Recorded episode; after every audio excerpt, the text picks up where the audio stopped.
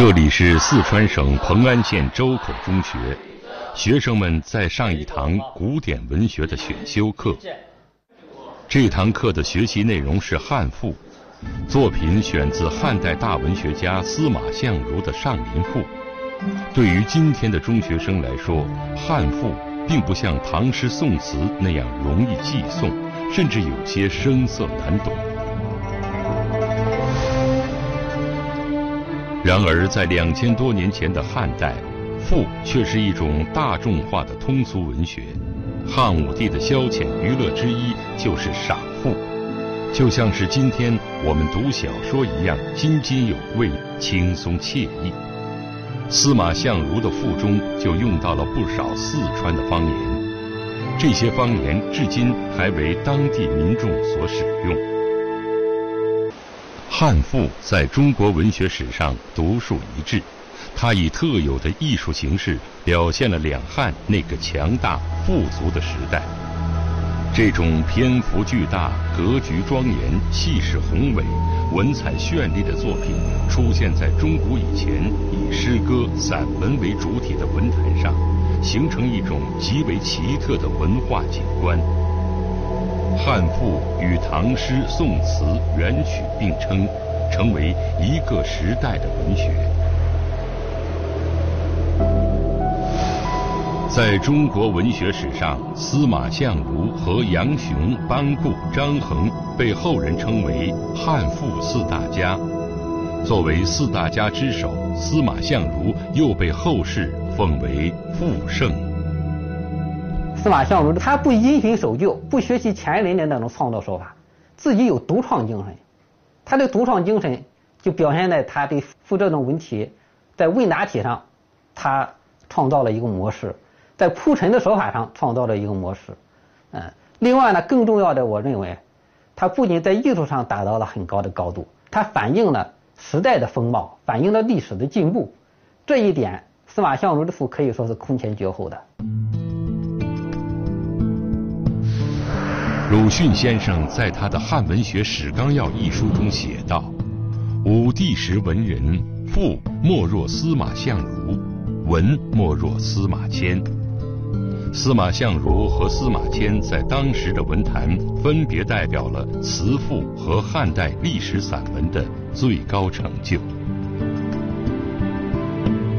司马迁的《史记》共一百三十篇，分为本纪、世家。”列传、书、表，其中列传部分的内容最为生动活泼、丰富多彩。书中生动逼真地塑造了三百多个人物形象。然而，在众多列传人物中，司马迁琢磨最多的不是帝王将相，也不是谋克侠士。而是一个几乎与他同时代的文人司马相如。司马迁不仅为他单独列传，还收录了他的《子虚赋》《上林赋》等八篇作品，这在《史记》中绝无仅有。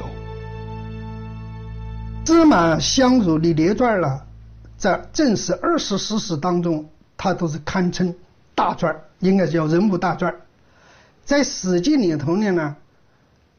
它是八千字以上的大传，只有三个大传之一。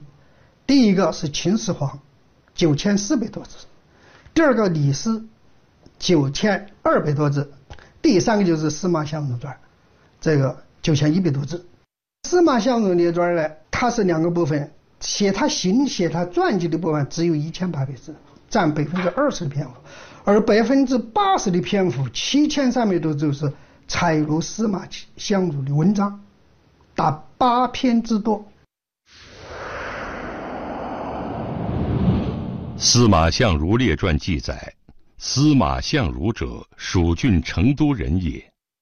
蜀郡成都就是今天的四川省成都市。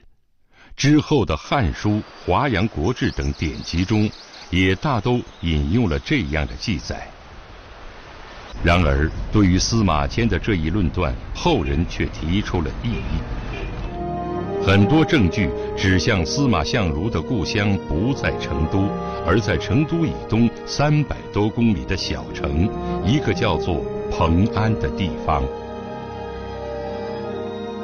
我们认为有三点可以证明司马相如他就是今天蓬安县人。第一，他在这个地方有故册，有别业，或者说有故册二处。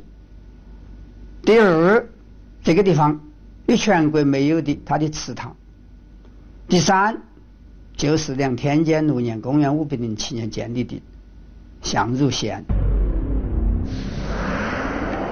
蓬安县位于四川盆地北部，北接秦巴山脉，南连成都平原，为南充市属县。蓬安在先秦属于八国，汉代之后则归属安汉县。公元五零七年，梁武帝萧衍从安汉县分设新县，取名相如县。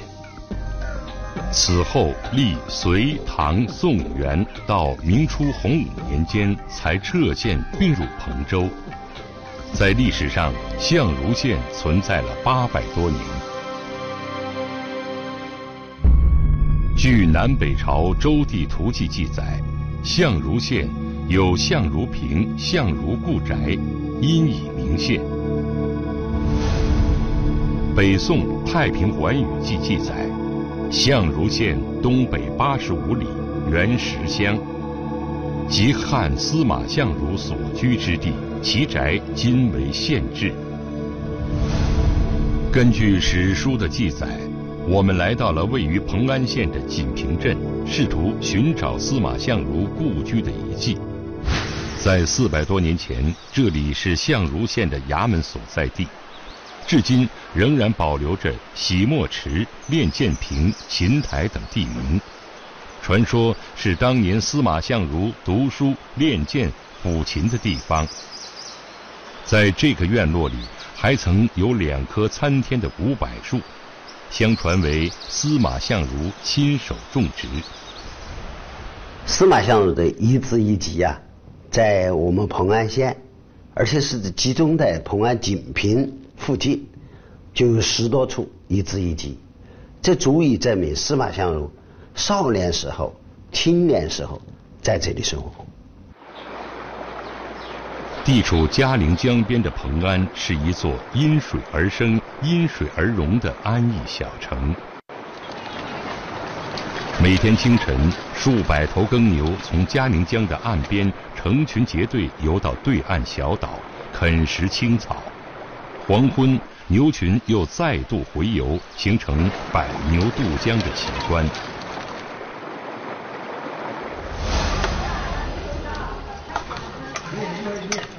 从古至今，这里农业发达，物产富饶，人民温饱有余而知书识礼。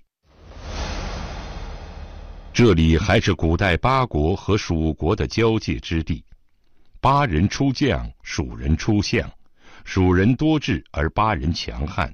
在能文能武的司马相如身上，我们无疑能看到巴蜀两种文化的糅合。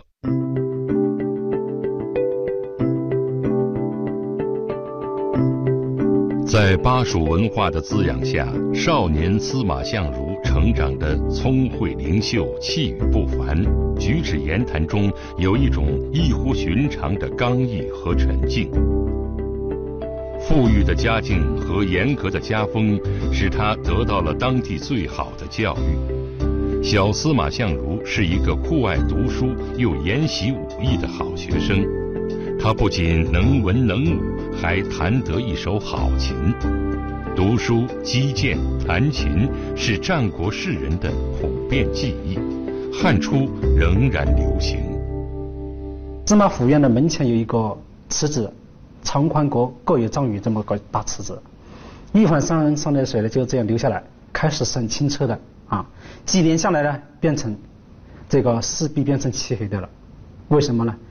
也是因为他这个。练书法非常用功，每天都在那儿啊练了就那儿洗笔，全黑了。这一晚天天如此。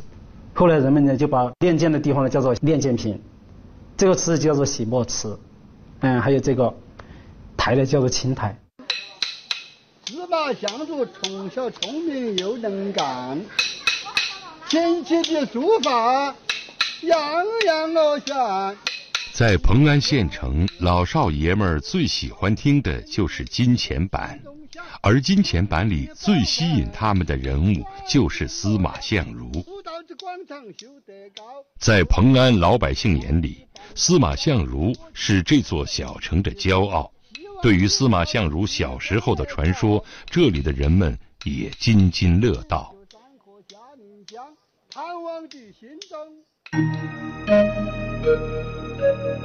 据说小司马相如天资过人，读书一目十行，过目不忘。先生教的功课，他不一会儿就熟稔于心。当别人还在埋头苦读时，他早已经玩耍去了。有一次，司马相如的父亲以为他只顾贪玩，不用功读书，就严厉地责罚他。为了教训小相如，父亲还故意提问他刚学的文章。谁知晓司马相如却对答如流，甚至已经能把整本书背诵出来。父亲大喜过望，才发现儿子有非同寻常的天赋。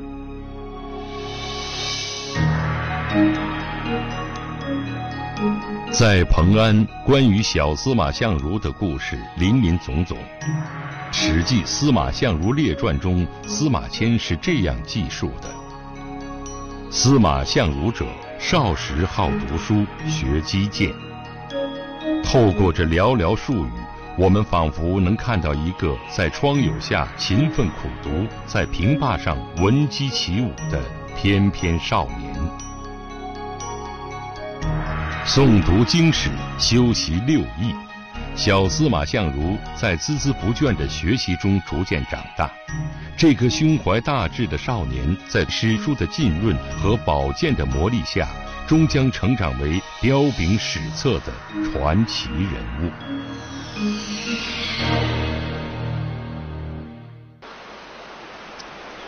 公元前一五五年的春天，草长莺飞，花团锦簇。风华正茂的司马相如离开了故乡，来到了京城长安，做了郎官。司马相如走进了警卫森严的皇宫，第一次见到了年近五旬的汉景帝。